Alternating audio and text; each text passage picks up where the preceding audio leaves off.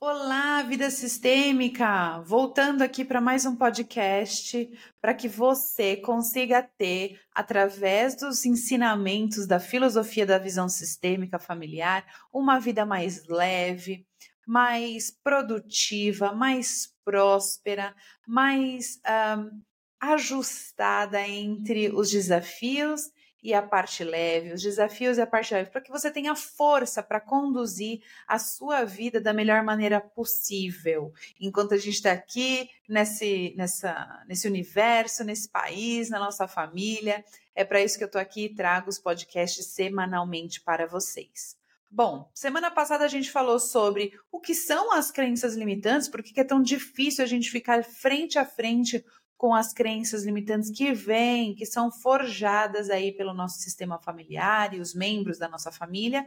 E hoje a gente vai conversar sobre uh, como então partir para ação, como então ter uma vida mais autêntica e livre dos padrões da nossa família que se repetem geração por geração, das crenças que limitam a nossa atuação como seres humanos dentro e fora da nossa família, do nosso sistema familiar, certo? Bom, eu separei sete passos que eu vou falar rapidamente de como eu acho. Depois eu vou deixar no texto descritivo do vídeo esses passos para vocês poderem acessar e fazerem anotações. Mas Uh, como então a gente pode realmente ter uma vida autêntica, uma vida que é nossa, uma vida que a gente fala: bom, eu fui lá, eu decidi, eu errei, eu acertei, eu dei conta do que fazer quando eu errei, eu dei conta do que fazer quando eu acertei, eu recalculei a rota, mas essa é a minha história, é a minha vida. Isso sim é autenticidade, a gente usar os recursos que a gente tem, usar a experiência dos nossos antepassados, o preço que eles pagaram, e então decidir, bom, agora que a vida está comigo, agora que eu sou adulto, agora que eu estou nas rédeas, eu faço algo de bom com isso. Mas para que a gente consiga efetivamente sair dos padrões das crenças para uma vida mais livre e autêntica, primeiro, a gente precisa de autoconhecimento. A gente precisa saber de onde a gente vem, de onde a gente parte quem somos nós. Uma pessoa que está fazendo esse processo aos 20 anos, uma pessoa que está fazendo aos 40, uma pessoa que está fazendo aos 60, são pessoas em si, no ciclo da vida, muito diferentes. Com experiências diferentes, com expectativas diferentes, com vivências diferentes uh, dentro da família e no mundo. Então, o primeiro passo é que a gente tenha muito consciente quem somos, de onde viemos. E isso acontece quando a gente mergulha no autoconhecimento, nas diversas ferramentas que estão aí disponíveis hoje. Coaching, terapia, constelação familiar, um, leitura de algum livro, algum processo terapêutico que você já tenha passado. Segundo, é a gente aprender a se comunicar de uma maneira clara, de uma maneira aberta, para que a gente possa uh, passar para as pessoas da nossa família que não é sobre elas, não é um, um, uma desaprovação de como elas conduziram a vida até aqui.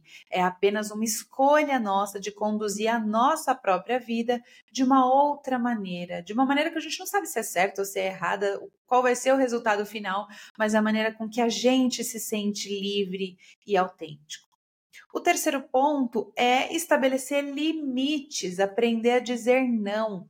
A gente só consegue ter uma vida mais leve, uma vida mais uh, autocentrada em nós, sair desse papel de vítima, quando a gente também diz não para as pessoas que passam dos limites na questão da convivência, na questão do, dos relacionamentos, na questão do trabalho, na questão da vida amorosa, dos filhos. A gente acha sempre que limites têm a ver com filhos, mas muito pelo contrário. É muito mais difícil colocar limites, por exemplo, na convivência dos nossos pais, dos nossos irmãos, do que nos, dos nossos próprios filhos. Então, saber até onde você tem forças, energias e condições naquele momento para ir é importantíssimo. Senão a gente fica pegando a nossa energia, algo que é tão que nos é tão raro, que nos é tão difícil, a gente sai distribuindo aí e não sobra absolutamente nada para a gente, uh, para o nosso processo interno. O quarto passo é procure ajuda profissional de alguém que vai poder te ajudar a passar por esse processo, a caminhar nessa jornada. Via de regra, essa pessoa profissional que vai te ajudar passou por aí, esteve aí e pode te dizer: olha, vem comigo que eu facilito o seu caminhar, eu facilito o seu processo até aqui. Eu não sei todas as verdades, a sua vida é a sua, as suas decisões cabem a você, somos dois adultos, mas eu posso te conduzir com algumas ferramentas que eu já possuo, que eu já tenho e que você pode se beneficiar dela. É, esse é o papel de um, de um mentor, de um terapeuta, é assim que eu conduzo os atendimentos com os meus clientes. O quinto ponto é crie uma nova mentalidade. Seja uma nova rotina, seja através de mantras poderosos, onde a gente troca algumas palavras por ah, eu nunca uh, pensei nisso, eu não tenho uh, expectativa, eu não mereço, por eu quero tentar. Eu quero ver se eu consigo. Eu vou me esforçar para isso dar certo. Eu vou ser a primeira da minha família onde isso vai acontecer. Então mude a nossa sua mentalidade, a nossa mentalidade para algo novo, para algo que veja e crie efetivamente possibilidades na vida. Vamos sair lá daquela mentalidade de escassez, aquele discurso que a gente nem percebe, mas que a gente fala tanto. Isso só acontece comigo, todo mundo tem menos eu, todo mundo consegue menos eu. E isso com certeza não traz nada, traz nada de positivo para a gente. O sexto ponto é: fique muito preparado para resistência familiar. Quando você começar o seu processo de ter sim um desapego a essas crenças que limitam todos os membros da sua família, principalmente os seus irmãos, a gente está falando desse ciclo mais imediato, né? Pessoas, adultos que foram criados pelos mesmos pais, ou pelo menos por um dos pais, ou estão ali na mesma rotina, essas pessoas vão começar a ver a sua mudança positiva e isso vai refletir nelas, vai incomodar a elas, não porque talvez elas não queiram que você passe por esse processo, que você cresça com esse processo, mas porque tem a ver com elas.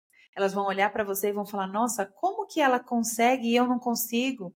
Como que ela tem força para dizer não para uma festa familiar que vai ser prejudicial, que vai esgotar aquela convivência e eu vou lá e não consigo dizer não e me chateio e brigo com meu marido porque ele foi e volto para casa mais esgotado do que eu já fui. Então prepare-se para a resistência das pessoas. Mas outra dica, e essa é uma dica de ouro, uma dica bônus, não queira catequizar ninguém, não queira lá convencer ninguém que essa é uma boa mudança, que esse é um bom caminho. Arraste essa pessoa pelo seu exemplo. Quando ela te perguntar, olha, tô vendo que você tá diferente, tô vendo que você tá mais livre, que você tá mais feliz, que você tá mais brilhante, aí sim você diz o que, qual é o processo que você tem passado. E aí ela decide se ela quer ou não. A gente não vai lá pregar na porta de ninguém. Olha, vem cá, deixa eu te falar o que eu estou fazendo de legal com a minha vida, porque isso serve para você.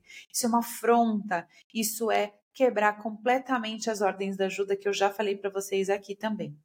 E por último, e mais importante é, tenha coragem.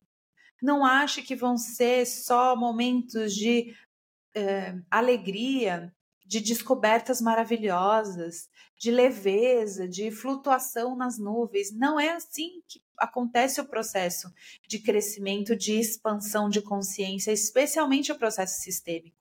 Quando a gente fala de autoconhecimento, são altos e baixos, são ciclos de luz e sombra, de questionamento e de entendimento. Então, tenha coragem para passar por esse processo isso é muito importante, é imprescindível para o sucesso de como, ah, então, ser uma pessoa mais autêntica e livre. Bom, eu sei que vocês gostaram, eu sei que pode parecer uma informação trivial, mas não é, a gente não para para pensar nisso. Se você gostou, não deixa de ir lá no arroba Vida Sistêmica no Instagram e me seguir. Lá eu consigo conversar com vocês, a gente troca perguntas, respostas, comentários, é muito interessante.